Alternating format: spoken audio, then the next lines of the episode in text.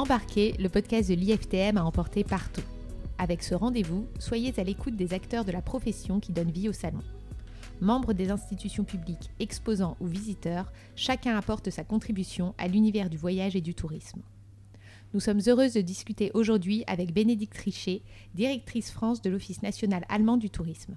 Bénédicte, bonjour et merci d'être là avec nous. Bonjour et merci pour l'invitation.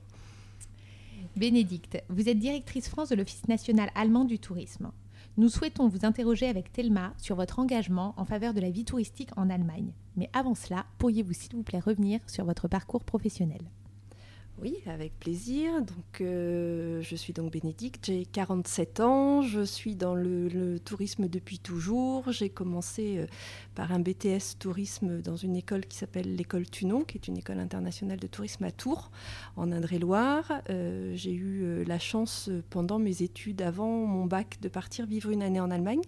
Donc, j'ai fait une année de césure, entre guillemets, où je redoublais une première ES e par correspondance et j'en ai profité donc pour, euh, pour pouvoir euh, apprendre l'allemand, ce qui a été une grande chance pour toute ma carrière après. Je ne le savais pas à l'époque.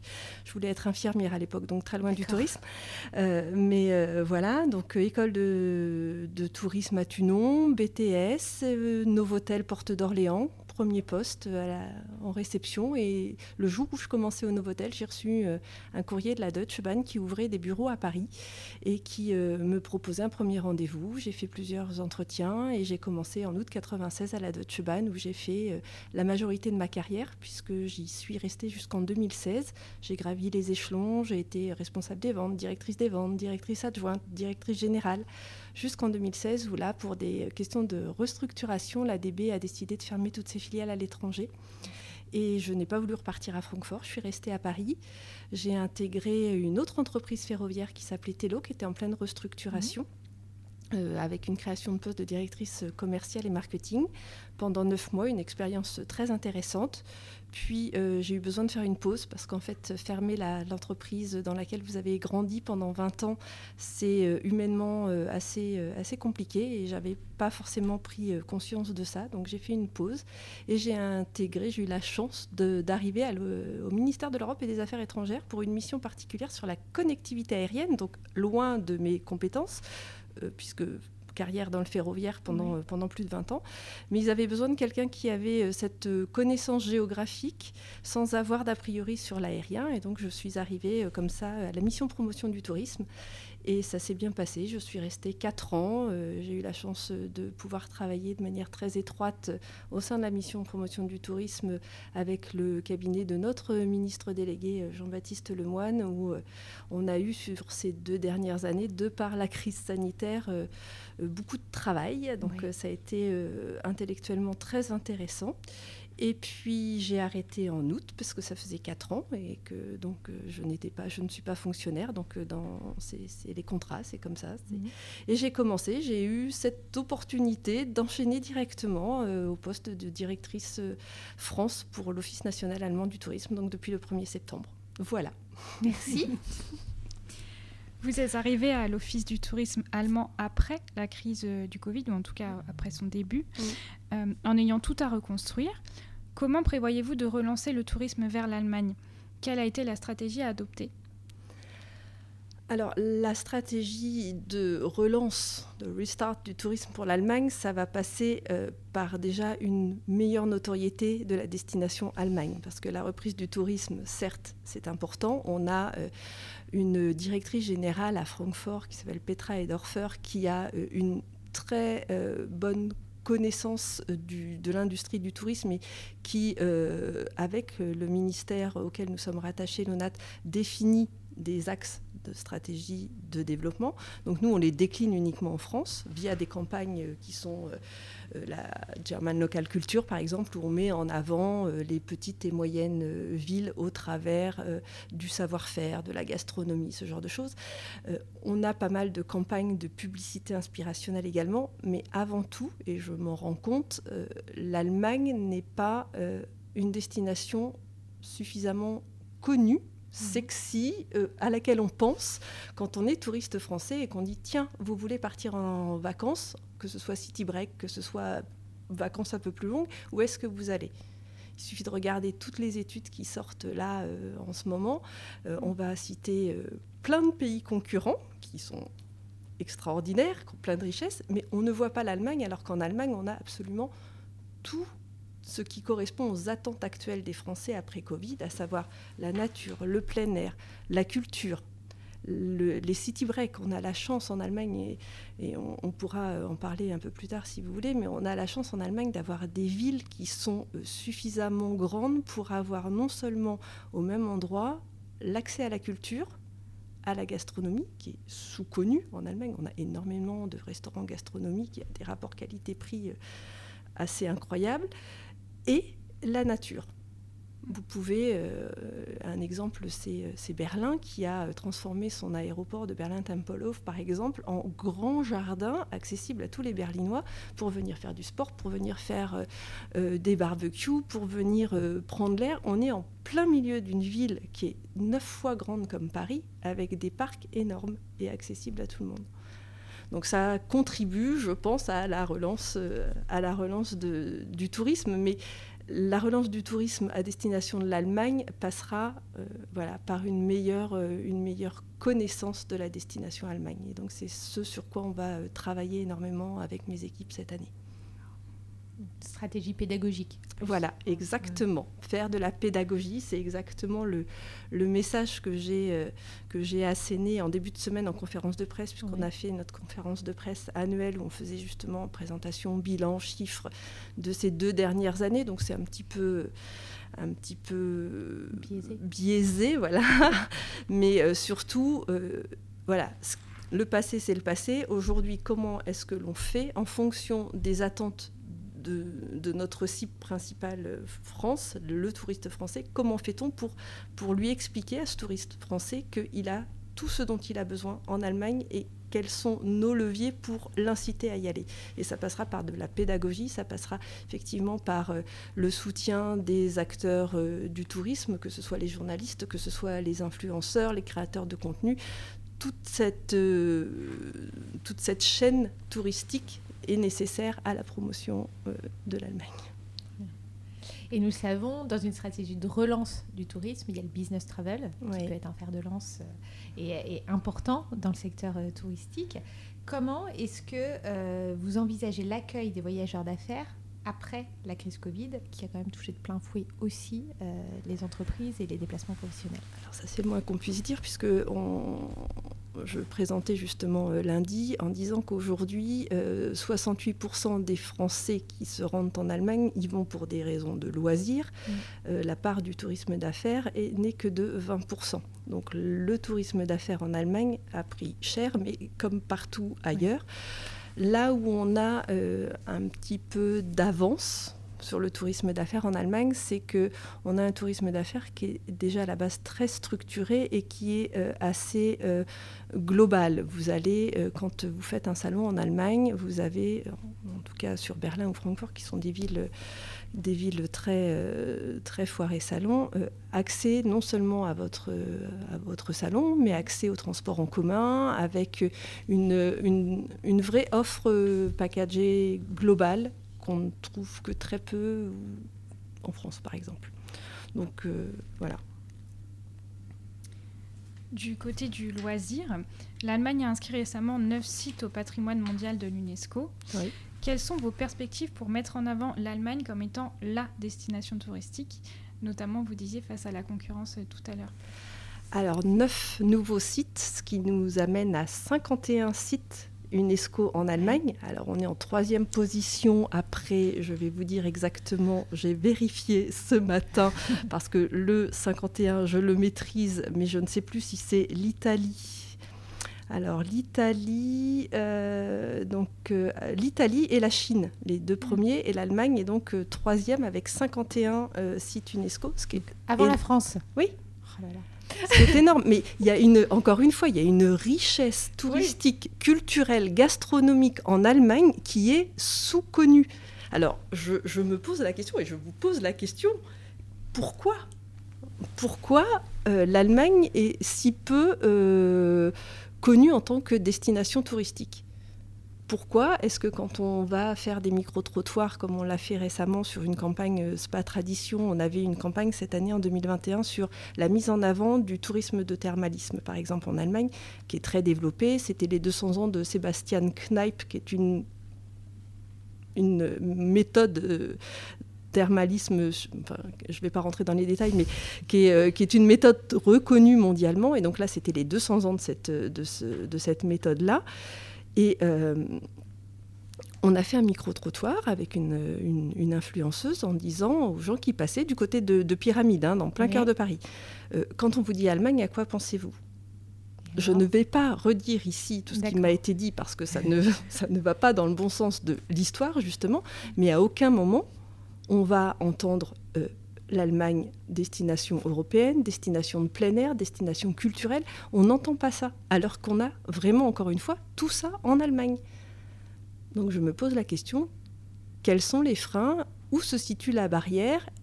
Et je reste persuadée, comme on l'a dit en début de, conversation, euh, il va falloir faire beaucoup de pédagogie. De la pédagogie, non seulement au niveau de l'industrie du tourisme, mais également euh, au niveau de l'éducation nationale, auprès des profs d'allemand. Enfin, on a un gros travail de pédagogie mm. à faire. On a eu pendant des années en France des classes de neige pour entre guillemets, habituer les enfants à aller au ski, etc., eh bien, il faut qu'on reparte euh, avec notre bâton de pèlerin euh, à destination des professeurs pour, et des professeurs d'allemand pour leur redonner euh, l'envie d'être professeur d'allemand aussi. Voilà, hein, c'est beaucoup une question d'envie et d'avoir suffisamment l'envie pour, pour, motiver, euh, pour motiver les élèves dès la sixième à apprendre l'allemand et à avoir envie d'aller après voir ce qui se passe de l'autre côté du Rhin et se rendre compte de, encore une fois, la richesse culturelle et touristique que l'on peut avoir. À notre petite échelle, on espère alors que ce podcast va y contribuer. J'espère aussi. Ça rentre en tout cas dans la, dans la stratégie. Hein. parfait alors. On va revenir sur, sur l'édition 2021 euh, de l'IFTM, euh, qui, n'a pas eu la dimension habituelle pour les raisons qu'on connaît, mais qui reste quand même un très très grand succès humain. On est plusieurs semaines après le salon et on, sent encore vibrer euh, les émotions qu'on a tous ressenties pendant ces quelques jours.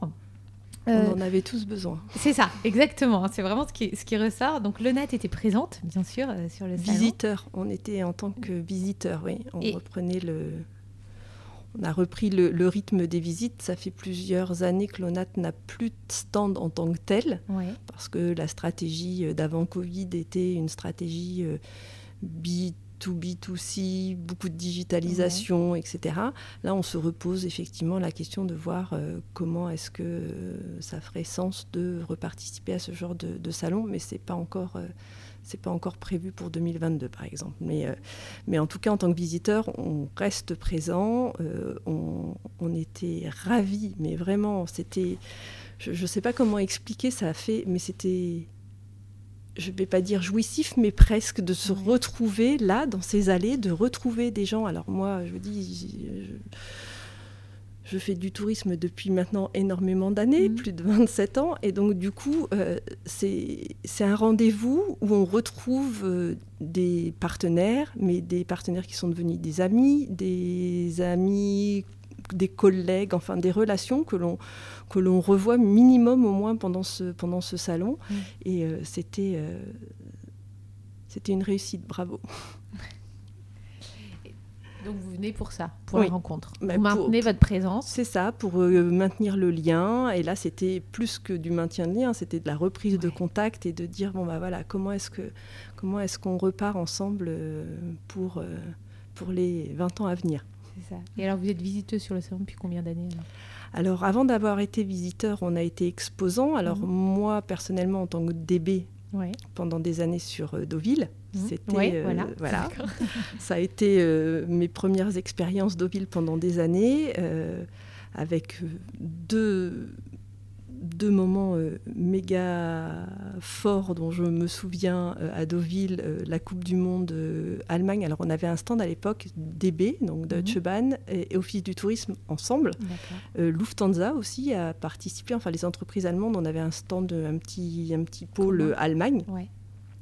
Et donc en 2006, on offrait des, des ballons en Pulse 3D. Donc c'était une, une, bonne animation sur, sur le stand. On prenait entre, euh, entre exposant beaucoup plus de plaisir à construire notre ballon. Mais ça, ça a été une, une, expérience assez intéressante.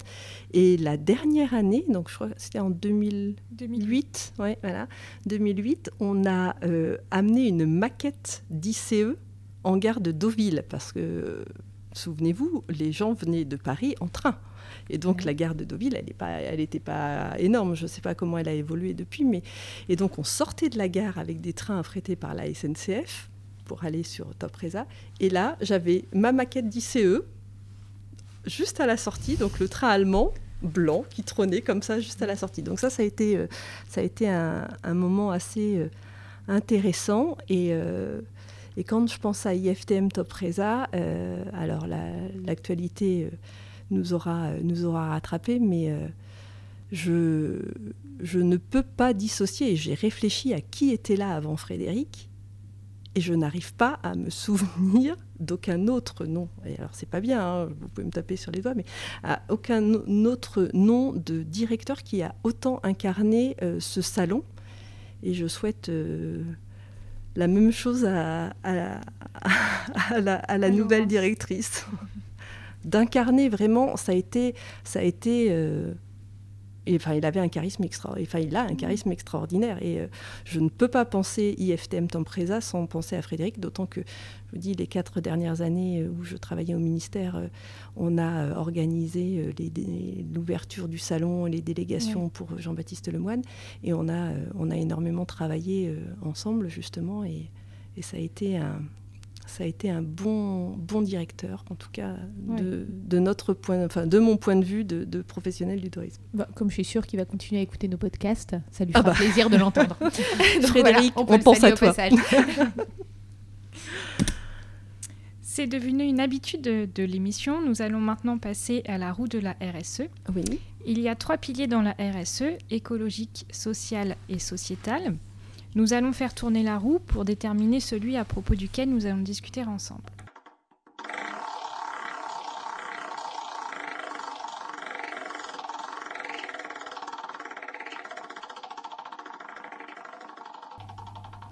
Nous allons parler avec vous du pilier écologique. Ouais. Nous le savons, le réchauffement climatique est un enjeu de plus en plus important à l'heure actuelle, notamment dans le domaine du tourisme.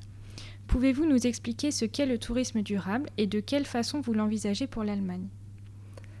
Alors, le tourisme durable en Allemagne, c'est très redondant à mon sens, puisque la durabilité, le développement durable en Allemagne, ça fait partie de l'ADN depuis des dizaines et des dizaines d'années. Euh, je le vois aujourd'hui dans mes équipes où j'ai des, euh, des, collaborateurs assez jeunes, franco-allemands, qui ont été élevés en Allemagne. Et quand on leur parle développement durable, c'est c'est dans, dans, leur ADN. Ils n'imaginent même pas les choses différemment.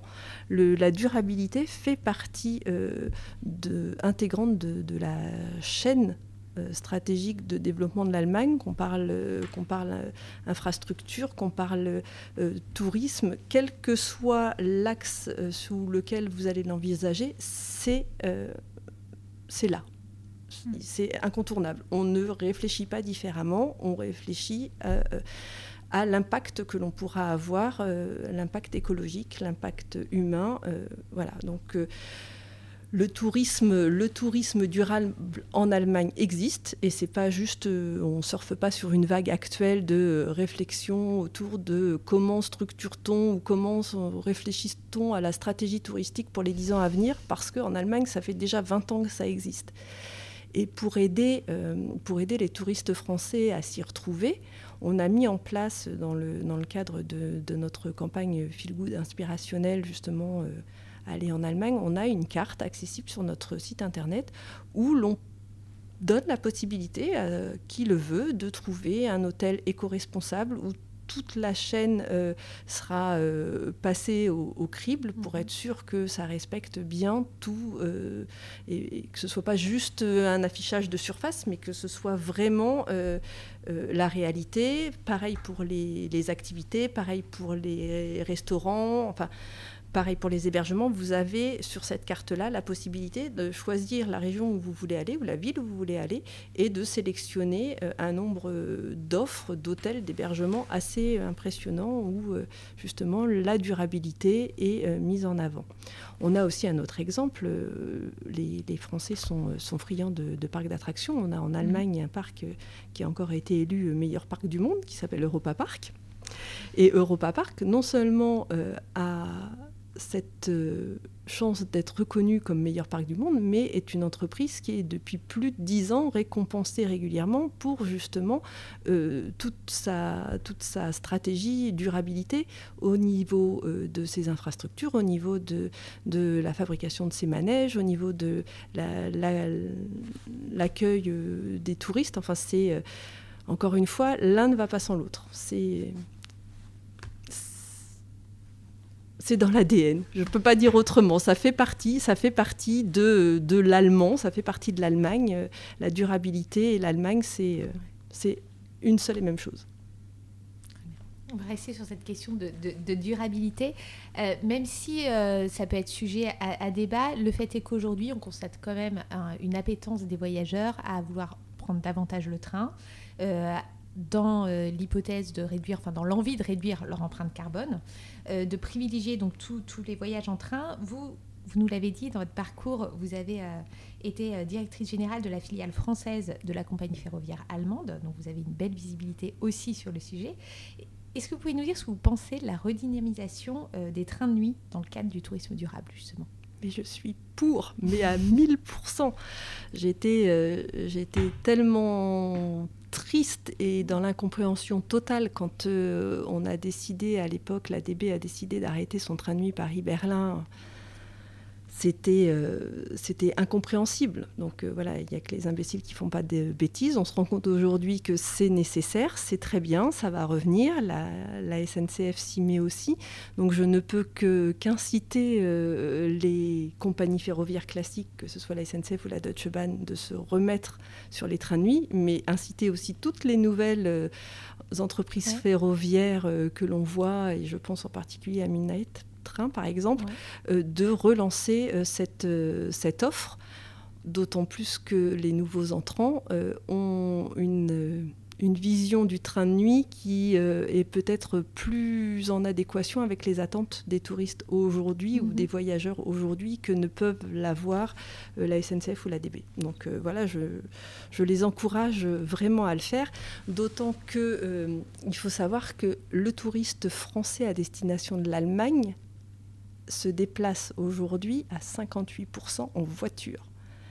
La part de voyageurs en train n'est que de 7% et arrive après l'avion. Donc le touriste français qui va en Allemagne aujourd'hui, il va en voiture, en avion, puis en train uniquement à 7%. Alors les, les 58% de voitures peuvent paraître énormes. On a énormément aussi de, touristes transfrontaliers avec les Alsaciens euh, qui, donc eux ont bien compris la richesse euh, de l'Allemagne et comme ils sont juste à côté, ils en profitent beaucoup, mais ils se déplacent en voiture.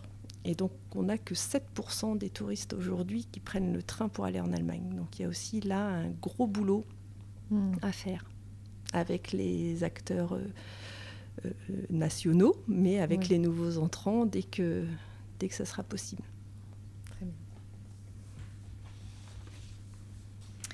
Merci pour toutes ces réponses.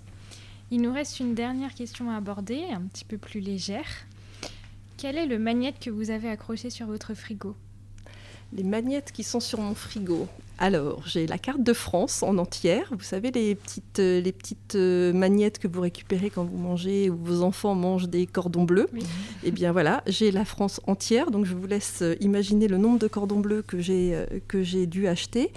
Et, et j'ai également une deuxième passion, c'est de récupérer, quand je suis en Allemagne, euh, les magnettes des villes. En Allemagne, les panneaux pour entrer dans les villes sont euh, jaunes avec un tour noir. Et mhm. donc de récupérer les magnettes des villes dans lesquelles je dors en Allemagne. Donc j'ai euh, d'un côté de mon frigo la carte de France, de l'autre tous les magnettes des villes dans lesquelles j'ai, j'ai dormi depuis ces dernières années. Quand j'ai le temps de passer soit à la gare, soit à l'aéroport pour acheter ce genre de magnettes. Bénédicte, un grand merci pour votre présence et nos échanges aujourd'hui. J'invite tous nos auditeurs à partager ce podcast présenté par Thelma Push et Marie-Astrid Paternotte, réalisé sous le patronage de l'IFTM avec la contribution de l'agence Eugène Jo. N'hésitez pas à vous abonner à la chaîne pour ne rien manquer de nos prochains échanges. Merci beaucoup.